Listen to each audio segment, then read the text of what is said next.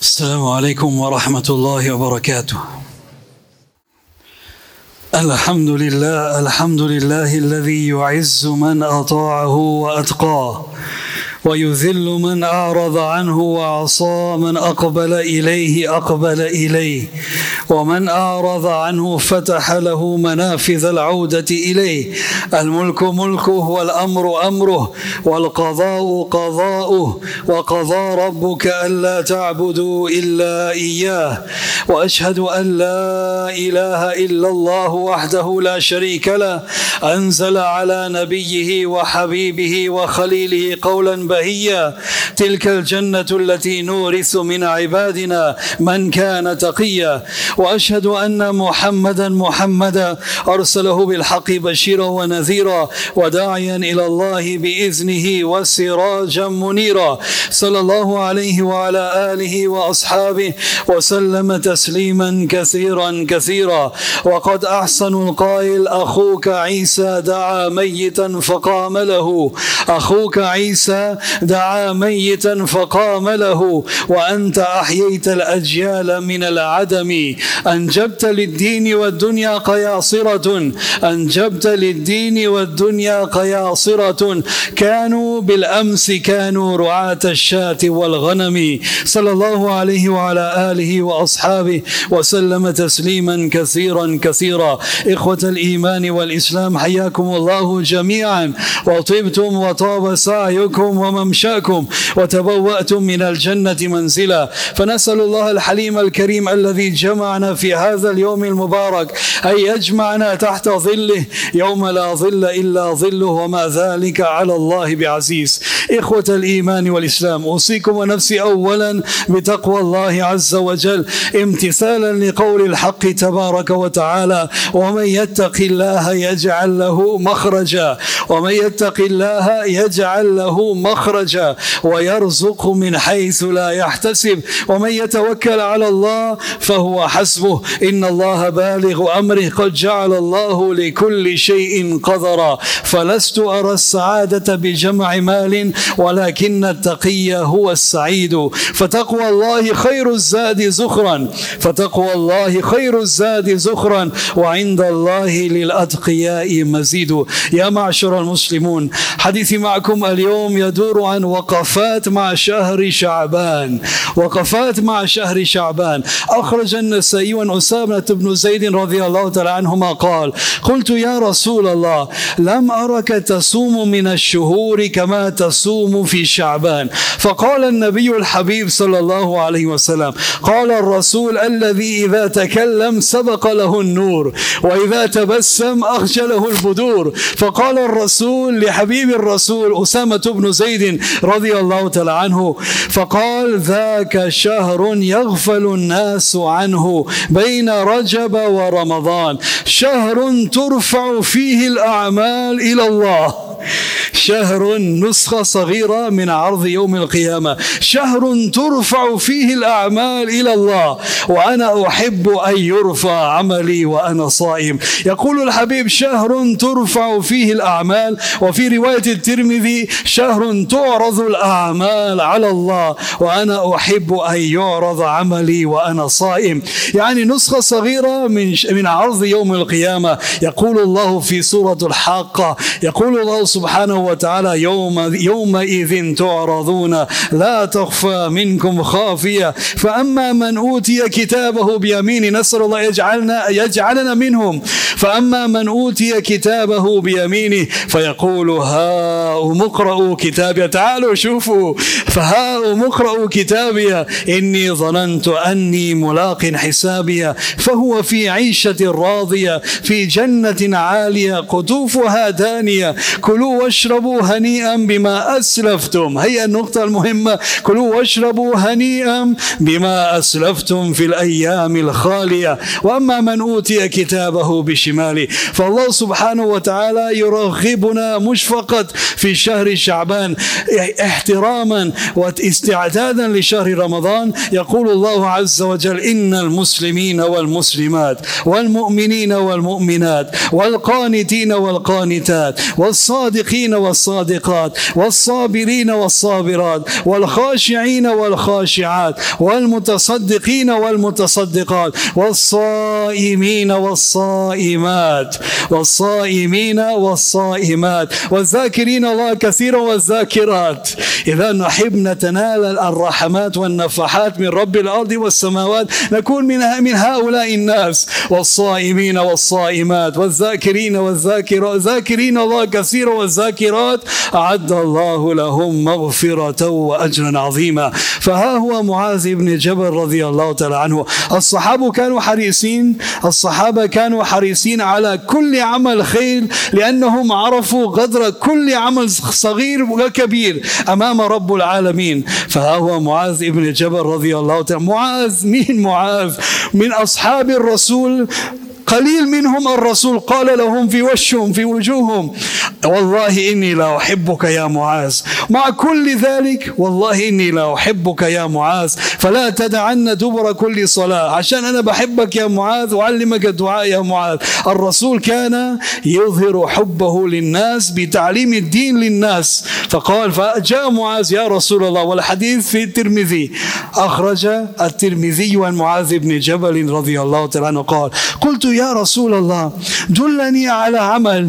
شوف الصحابة دلني على عمل يدخلني الجنة ويباعدني من النار. يعني هذا كان هدف في حياتهم. رضا الله والأعمال اللي ترضي الله. دلني على عمل يدخلني الجنة ويباعدني من النار.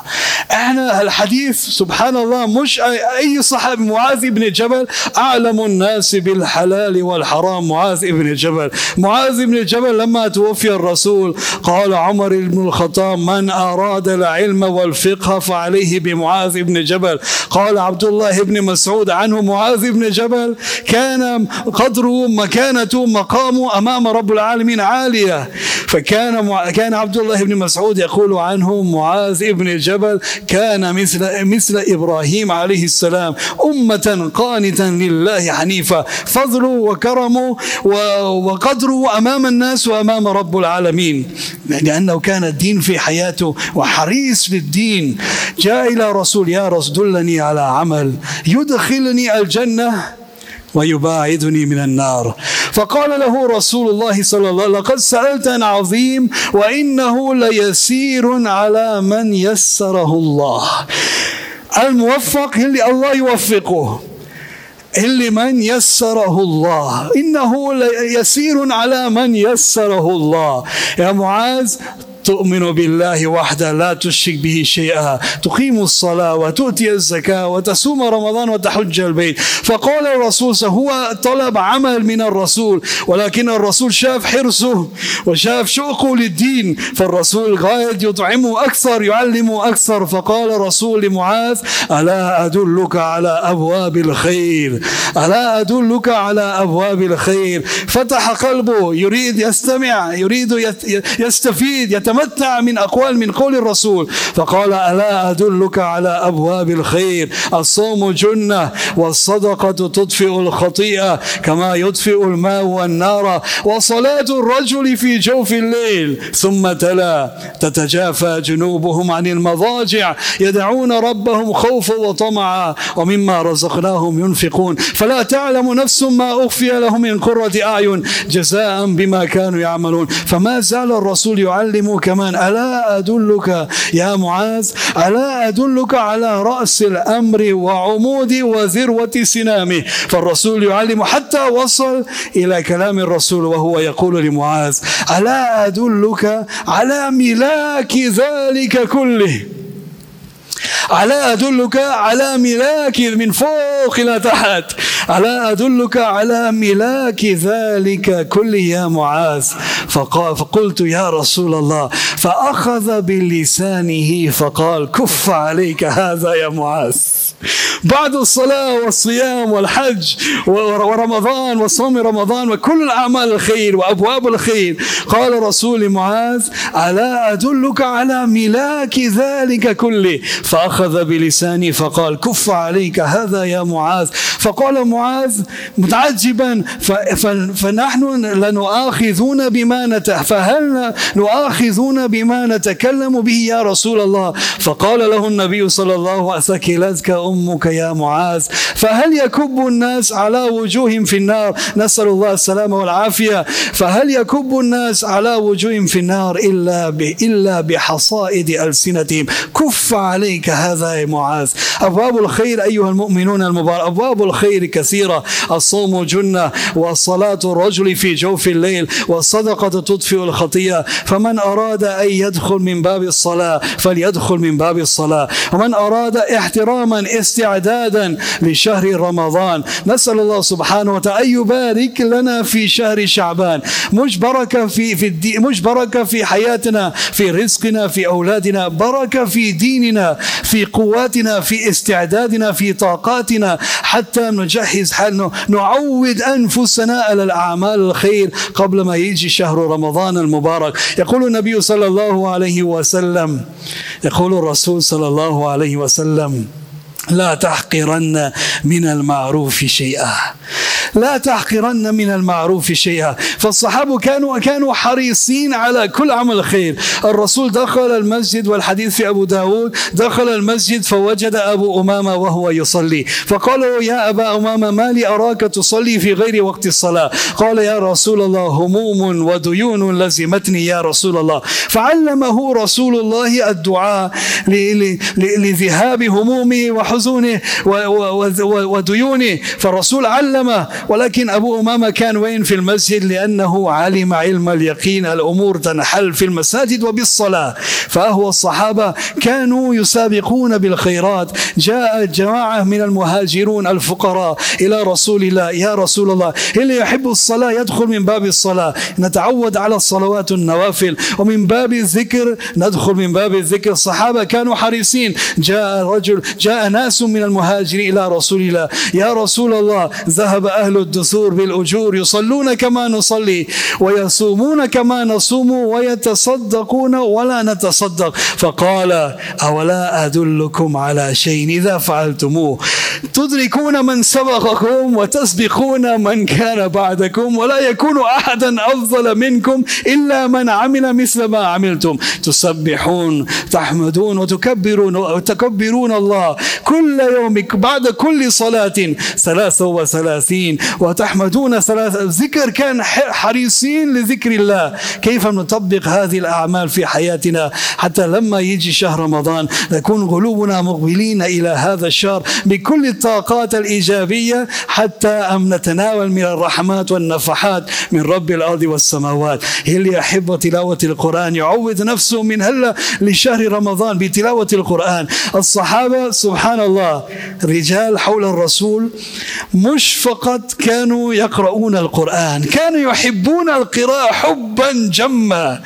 كانوا يحبون القراءة. فهو رجل من أصحاب محمد والحديث في البخاري ومسلم وهو يؤمن الناس. وكل في كل ركعة يختم ركعته بسورة الإخلاص. فناداه رسول الله فسأله ما حملك على هذا? في كل ركعة سورة الفاتحة سورة وسورة الإخلاص. فلما سأله رسول الله ما حملك على هذا? وهو يؤمن الناس هو إمامهم ولكن كلما يختم الركعة بسورة الإخلاص. فلما سئل قال والله إني أحبها يا رسول الله إني أحب هذه السورة. مش أي أكثر ولا أقل بس حبها يا إني أحب هذه السورة يا رسول الله. فقال له الرسول الله صلى الله عليه وسلم حبك إياها أدخلك الجنة حبك لهذه السورة أدخلك الجنة. فأيها المؤمنون المباركون وقد أحسن القائل لا دار للمرء بعد الموت يسكنها إلا التي كان قبل الموت بانيها. فإن بناها بخير طاب مسكنها وإن بناها بناها بشر خاب بانيها. قصورها ذهب والمسك طينتها. والزعفران حشيشة نابت فيها. فمن يشتري الدار في الفردوس يعمرها. فمن يشتري الدار في الفردوس يعمرها. بركعتين في ظلام الليل يحييها. اعمل الخير اعمل الخير. فإنك لا تدري أي عمل يدخلك الجنة. يقول النبي صلى الله عليه وسلم أفشوا السلام وأطعموا الطعام. وصلوا الأرحام وصلوا بالليل والناس نيام. تدخلوا الجنة بسلام. أقول قولي هذا واستغفر الله لي ولكم ولسائر المسلمين. فاستغفروه فيا فوز المستغفرين. الحمد لله على إحسانه وشكره على توفيقه وامتنانه وأشهد أن لا إله إلا الله وحده لا شريك له تعظيما لشأنه وأشهد أن محمدا محمدا الداعي إلى رضوانه صلى الله عليه وعلى آله وأصحابه وأتباعه وأخلاه إخوة الإيمان والإسلام. كم من أمور تيسرت بسبب دعوة وكم من أمراض شفيت بسبب دعوة وكم من أبواب فتحت بسبب دعوة؟ وكم من ديون قضيت بسبب دعوة؟ أليس المولى تبارك وتعالى هو القائل في كتابه؟ يا أيها الناس أنتم الفقراء إلى الله والله هو الغني الحميد. إن يشاء يذهبكم ويأتي بخلق جديد. وما ذلك على الله بعزيز. يقول الله عز وجل في الحديث القدسي يا ابن آدم لو أن أولكم وآخركم وإنسكم وجنكم قاموا في صعيد واحد فسألوني فأعطيت كل واحد مسألة ما نقص مما عندي إلا كما ينقص المخية إذا أدخل البحر. اللهم اغفر للمؤمنين والمؤمنات والمسلمين والمسلمات الأحياء منهم والأموات. إنك سميع قريب مجيب الدعوات. اللهم لا تدع لنا ذنبا إلا غفرته ولا هما إلا فرجته ولا دينا إلا قضيته ولا مريضا إلا شفيته ولا ميتا إلا رحمته ولا مجاهدا إلا سلمته ولا حاجة هي لك رضا إلا قضيتها ويسرتها يا أرحم الراحمين. اللهم ارحمنا برحمتك يا أرحم الراحمين. اللهم التف بإخواننا في سوريا وفي تركيا يا رب العالمين. اللهم و... اللهم اجبر جرحاهم وسلم مرضاهم واعف عنهم وارحمهم يا رب العالمين وارحم موتاهم يا رب العالمين. اللهم ادفع عنا البلاء والزلازل والمحن ما ظهر منها وما بطن. اللهم احفظ الإسلام والمسلمين. اللهم انصر الإسلام والمسلمين. اللهم أيد الإسلام وأنصاره وأذل الشرك وأشراره. اللهم وفقنا لما تحب وترضى واجعل آخرتنا خيرا من الأولى. ربنا آتنا في الدنيا حسنة وفي الآخرة حسنة وقنا عذاب النار. بسم الله الرحمن الرحيم والعصر. إن الإنسان لفي خسر إلا الذين آمنوا وعملوا الصالحات وتواصوا بالحق وتواصوا بالصبر وأقم الصلاة. اللهم انت السلام ومنك السلام. تبارك هذا الجلال والإكرام. ربنا آتنا في الدنيا حسنة وفي الآخرة حسنة وقنا عذاب النار. ربنا ظلمنا أنفسنا وإن لم تغفر لنا وترحمنا لنكونن من الخاسرين. اللهم بارك لنا في شعبان وبلغنا رمضان. اللهم فرج هم المهمومين ونفس كرب المكروبين. واقض الدين عن المدينين. اللهم اشف مرضانا ومرضى المسلمين وارحم موتانا وموتى المسلمين. ربنا تقبل منا إنك أنت السميع العليم. وتب علينا يا مولانا إنك أنت التواب الرحيم. وصلى الله تعالى على خير خلق سيدنا محمد وعلى آله وأصحابه أجمعين. برحمتك يا أرحم الراحمين.